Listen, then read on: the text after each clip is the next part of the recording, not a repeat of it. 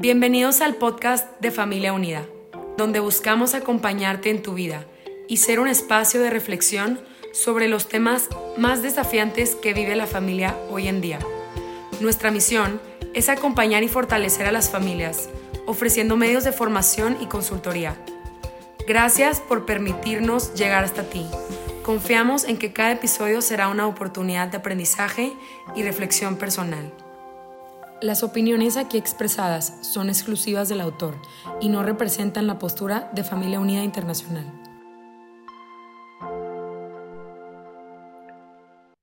En nombre del Padre, del Hijo y del Espíritu Santo. Amén. Oh Espíritu Santo, amor del Padre y del Hijo, inspírame siempre lo que debo pensar, lo que debo decir, cómo debo decirlo lo que debo callar, cómo debo actuar, lo que debo hacer para gloria de Dios, el bien de las personas y mi propia santificación. ¿Cómo están amigos, amigas? Qué alegría poder estar nuevamente en este tercer podcast con ustedes. Bienvenidos acompañándote en tu vida.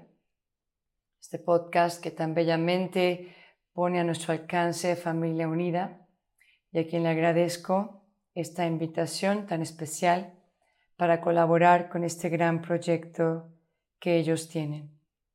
Pues bien, vimos en el segundo episodio de nuestro gran tema, que es la sanación interior de la persona, el tema del pecado y las heridas. Básicamente lo que vimos o repasamos es que el pecado es una acción libre que yo hago y que muchas veces la hago para escapar del dolor que tengo en mis heridas. Quizá ayuda esta imagen del árbol donde siempre andamos peleándonos con las ramas y cortándolas, pero vuelven a crecer a no ser que nos fijemos en la raíz de ese árbol. Y ahí, en las raíces, están las heridas. Y mencionamos siete. Y ahora vamos a adentrarnos en otro tema donde uno dice, bueno, ok, Quizá ya reconocí que tengo heridas, puede ser que sepa cuáles son, pero ¿y ahora qué? Y aquí es donde vamos a comenzar este tercer episodio que se llama El Espíritu Santo, artífice también de nuestra sanación. Estoy segura que mm, la mayoría de ustedes ha escuchado esto de el Espíritu Santo, artífice de nuestra santificación. Esa es la, frase que todos hemos escuchado, la mayoría de ustedes. Y yo hoy le quiero añadir también artífice de nuestra sanación. Porque de qué nos serviría conocer nuestras heridas si no tuviéramos esperanza en que el Señor puede sanarnos. ¿Y con qué rostro el Señor nos sana? Con el rostro del Espíritu Santo. Así que acompáñame en este recorrido para poder entender un poquito más a esta tercera persona de la Santísima Trinidad, a quien muchas veces le hemos llamado el gran desconocido. Y quiero abrir este episodio con una cita del Evangelio de Juan 4:10, que dice lo siguiente, hablando en el encuentro de Jesús con la samaritana. Jesús le respondió, si conocieras el don de Dios, ¿Y quién es el que te dice, dame de beber? Tú le habrías pedido a él y él te habría dado agua viva. Vamos a quedarnos sobre todo con esta parte de si conocieras el don de Dios. Y en esta ocasión, este don lo quiero aplicar precisamente al gran desconocido. Y no sé tú, pero para mí este gran don no lo conocía. Rezaba mucho al Espíritu Santo. ¿Quién no va a rezarle al Espíritu Santo en el Regnum Christi? Yo soy consagrada allí. Y obviamente le rezamos, pero nunca estaba esperando que Él se manifestara. Yo le rezaba en momentos importantes, típicos nuestros, ¿no? Quizá al comenzar la oración, al comenzar mi estudio alguna reunión importante, pero bueno, fuera de eso, como que tenía una conciencia de, ah, sí, Él te inspira, espero ser fiel a alguna inspiración que de repente me caiga por ahí. no sabía que el Espíritu Santo realmente habitaba en mí, me escuchaba todo el tiempo, me hablaba todo el tiempo y que me estaba invitando a estar en esta constante invocación y a dejarle actuar en mi vida a través de mí. Lo que alcanzaba yo en mi apostolado en aquel momento, les estoy hablando quizá de hace, que serán unos ocho años, y de ahí hacia atrás, lo que yo alcanzaba a lograr eficazmente como consagrada, pues realmente era con mis propias fuerzas, ¿no? Quizás sí pidiéndole su bendición, pero sabiendo que yo había tenido la idea, yo la había armado y solo necesitaba que le diera una sopladita, ¿no? Y creo que en estos últimos años el Señor, el Espíritu Santo, me ha invitado a ver la eficacia que puedo tener cuando dejo que Él verdaderamente sea el protagonista de mi propia vida. Pero bueno, no quiero que se quede solo en, esta experiencia propia, mi manera de de tratar de explicarte quién es el Espíritu Santo, sino que vamos a remitirnos al catecismo, ¿no? Ahí donde siempre tendremos que ir como católicos para poder entender exactamente de qué estamos hablando. Y el número 689 dice, aquel al que el Padre ha enviado a nuestros corazones. El Espíritu de su Hijo es realmente Dios consubstancial con el Padre y el Hijo, inseparable de ellos, tanto en la vida íntima de la Trinidad como en su don de amor para el mundo. Y quiero solo compartirte dos ideas que me vienen al leer esta cita tan hermosa del Catecismo. Y la primera es que no se nos olvide que la Trinidad sigue siendo un misterio para todos. Sabemos que Dios es uno, pero a la vez es trino. Sabemos que Dios es quien nos redime, pero a la vez quien da la cara es Jesús. Sabemos que Dios crea, pero quien da la cara es el Padre. Sabemos que Dios nos santifica, pero aquí la cara es el Espíritu Santo. Pero finalmente es Dios. Dios quien nos redime, Dios quien nos crea, Dios quien nos sana y santifica. Cada persona tiene, por así decirlo, como una pequeña misión, pero cuando hablamos de la Trinidad también es muy hermoso reconocer o recordar cómo dentro de este misterio podemos entender un misterio de amor, un misterio de un Padre que es fuente del amor. Y para que ese amor obviamente no se queda solo ni es en el egoísmo, sino que busca expresar este amor a través del verbo. Él se dona completamente en este amor a su Hijo el hijo acoge el amor del padre y luego también el hijo trata de amarle y luego el padre acoge este don del hijo. Y en este dar y recibirse tan intenso, tan grande, tan fuerte y tan bello, surge de este amor el Espíritu Santo. Así que ¿quién es el Espíritu Santo? El amor entre el Padre y el Hijo. Pero es verdaderamente una tercera persona de la Santísima Trinidad. Para mí es la dulce presencia de Jesús dentro de mi corazón.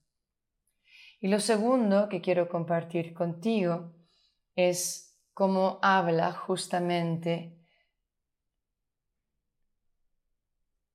que es el Padre quien lo ha enviado a nuestros corazones. ¿Y cuándo fue eso? Y realmente lo envió al mío, quizás se olvidó de mí. Y no es así. El amor de Dios ha sido derramado en nuestros corazones por el Espíritu Santo. Y este momento en concreto es el momento de nuestro bautismo, cuando Dios Padre pronuncia oficialmente por primera vez nuestro nombre como verdaderos hijos suyos y derrama en nosotros su Espíritu. Y desde entonces tenemos dentro de nosotros a ese Espíritu Santo con todos sus dones Sí, en semilla.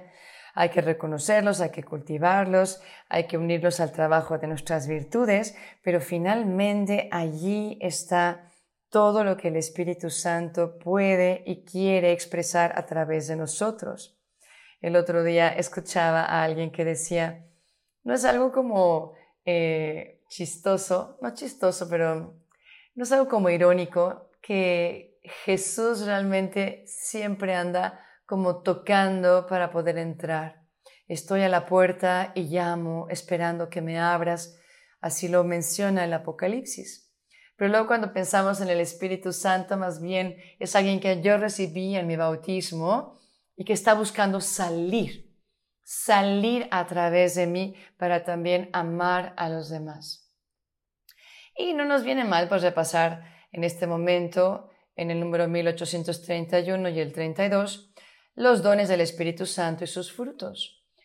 Los dones del Espíritu Santo, por si andábamos pensando a qué se refiere Rebe con eso de que, que recibí el bautismo que ni cuenta me había dado, pues has recibido la sabiduría, la inteligencia, el consejo, fortaleza, ciencia, piedad y temor de Dios.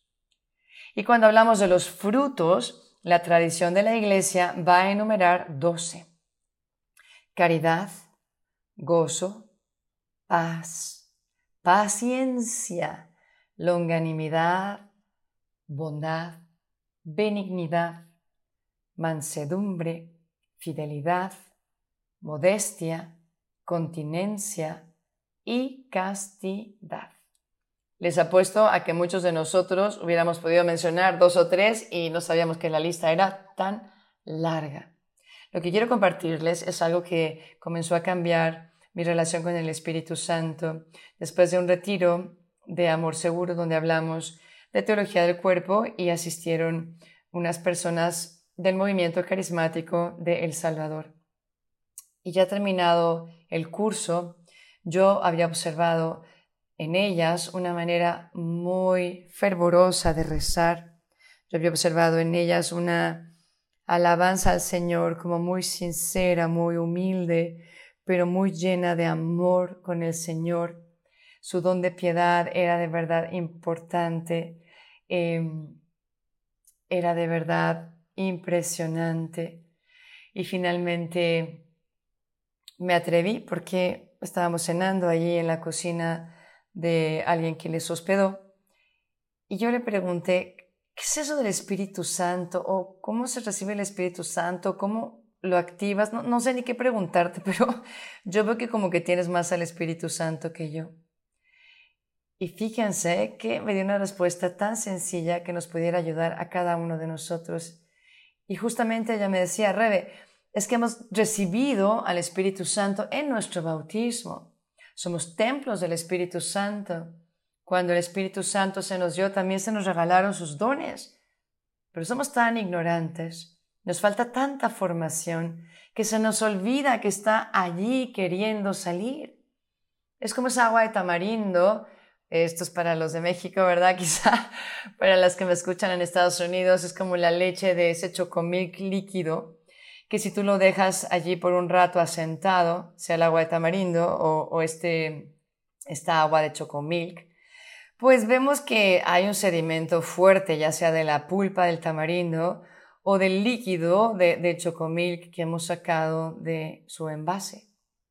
Y cuando uno prueba esos dos líquidos realmente así tal cual, no creo que sepan muy ricos. Pero qué diferencia hay cuando le meneamos, ¿verdad? Con una cucharita, damos vuelta y entonces ya el agua de tamarindo realmente impregna de su sabor todo el agua y ya uno la bebe y dice qué delicia, qué refrescante. Y lo mismo para el agua de chocomilk. Qué rico un buen chocomilk como el que nos hacía nuestra mamá cuando éramos chiquitos. O por lo menos así me tocó a mí. Pero no era chocomilk, oigan, era calcetose y de verdad que no sabía tan bueno. Pero me acostumbré, era algo delicioso que por lo menos no era leche sola. En fin, ¿a qué voy? Y dice, la mayoría de los católicos no invocamos al Espíritu Santo, no le invitamos a participar no confiamos en los dones que ya nos han sido dados. Y por tanto, de alguna manera, se queda como asentado en lo más profundo de nuestro ser sin nunca encontrar sin encontrar el momento para manifestarse. Pero qué distinto es cuando ya somos conscientes de todo esto y comenzamos a invocarlo. Y como comenzamos y comenzamos a decirle, ven Espíritu Santo, Y no ven como un extraterrestre que está allá muy lejos a ver si llega aquí para auxiliarme, ¿verdad? A veces decimos, ven Espíritu Santo y es como, ¿será que me escucha? ¿Dónde estará? ¿Será que tengo que gritar más fuerte?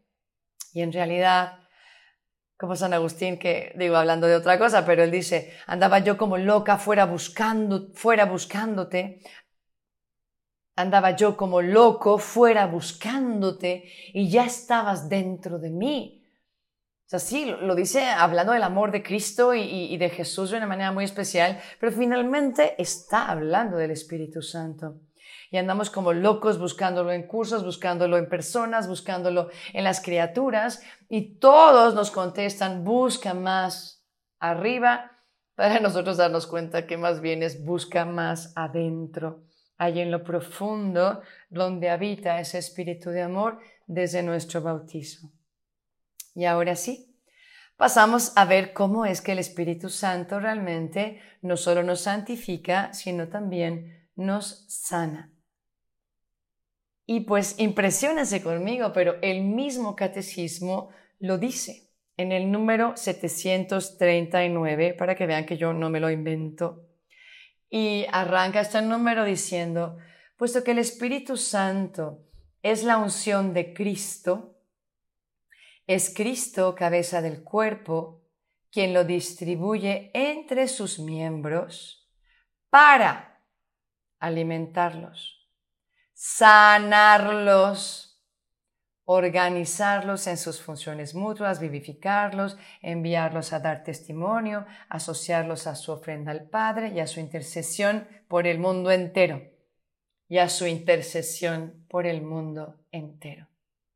Por medio de los sacramentos de la Iglesia, Cristo nos comunica su Espíritu Santo y santificador a los miembros de su cuerpo. ¿Qué tal, eh? No esperábamos encontrar la palabra Cristo envía al Espíritu Santo para sanarme. Y aquí está, en la segunda línea, para sanarlos, para que a través de Él pudiera existir la intercesión por el mundo entero por cada uno de nosotros. Y ahora quiero leerles también una cita de San Juan de la Cruz que va a aludir a lo mismo que estoy tratando de explicar en este episodio. San Juan de la Cruz dice en este poema que se hizo como un pequeño librito que se llama La llama viva, dice, él compara el trabajo del Espíritu Santo con un fuego y dice, cuando el Espíritu Santo llega a tocar un alma como hierro ardiente, la cauterización convierte toda herida en una herida de fuego. ¿Qué quiere decir esto? Pues no soy experta en San Juan de la Cruz, pero orándolo creo que lo que está diciendo es que así también cuando el Espíritu Santo toca un alma, todas sus heridas, cualquiera que sea la causa, se convierten en heridas de amor, en un lugar donde el amor se da y se recibe, donde se derrama el amor. Y seamos honestos, la mayoría de nuestras heridas han sido causadas por ausencia de amor o porque ha habido una violencia hacia el amor en vez de el amor. Y por tanto, sí hace sentido el entender que si el Espíritu Santo es el amor derramado en nuestros corazones de parte de Dios, pues justamente es la medicina que Dios ha derramado en mi corazón para poder ir sanando estas faltas de amor. Aunque nos cuesta reconocerlo, allí se encuentra justamente la solución. Si yo, no he sido amado por un buen padre o una buena madre, el Espíritu Santo es justamente el mejor padre y la mejor de las madres, por decirlo así. Si yo no he tenido una buena experiencia con un novio, con una novia, ¿verdad? Cuando hablamos de Cristo y de su presencia en nosotros, su amor es como el de un novio fiel que nos levanta, que nos persigue, que nos seduce. Si yo no he tenido una buena experiencia con mis hermanos o mis hermanas que fueron los que me bullearon o los que me causaron tantos complejos e inseguridades, Dios en su espíritu es el mejor hermano la mejor hermana para cada uno de nosotros. Y así con los amigos que nos traicionan y que nos dejan el corazón tan herido, allí llega el amor de un espíritu fiel, del amigo fiel que permanece dentro de mí, en las buenas y en las malas, siempre dentro de mí. Por tanto, yo siempre debo de invocarlo. Ven Espíritu Santo, ven a sanar mi corazón, ven a darme el amor que realmente Ven a darme ese amor que realmente puede sanar tantas de mis heridas. Ven amor de mi vida. Ven único amor fiel. Ven única agua viva que puede saciar la sed tan grande que yo tengo de ser amado o de ser amada. Y leyendo testimonios de gente que ha experimentado la sanación a través del Espíritu Santo, quiero compartirles unas pequeñas pinceladas. La gente habla de que su sanación consistió en abrir el corazón al Espíritu Santo que nos ayuda a crecer, a rezar y a sanar heridas que todos tenemos en mayor o menor medida. Muchos llevamos más de la mitad de la vida luchando contra el famoso defecto dominante, por lo menos en el movimiento Regnum Christi. Y luego nos frustramos porque después de tantos años de trabajo no vemos demasiados resultados. Y justamente este nuevo momento que estamos viviendo en la iglesia nos hace descubrir cómo es el Espíritu Santo que nos va ayudando a profundizar en la raíz de este defecto dominante, la herida de este defecto dominante para poder sanar. Y también es este y también es este Espíritu Santo el que nos ayuda a profundizar en la maravilla de ser hijos amadísimos de Dios y a partir de ahí poder redescubrir nuestra identidad fundante. Finalmente, creo que también esta experiencia de los que han experimentado Y finalmente, creo que la experiencia de los que se han sentido amados y sanados por el Espíritu Santo nos dice que Él es el que provoca que tengamos experiencias del amor de Dios, de ese amor tan grande que Él nos tiene. Y allí se va descubriendo ese verdadero valor que tenemos a los ojos del Señor, que no está supeditado a las cosas que hacemos, o a lo mal o bien que nos portamos. Ser amado simplemente por quien soy.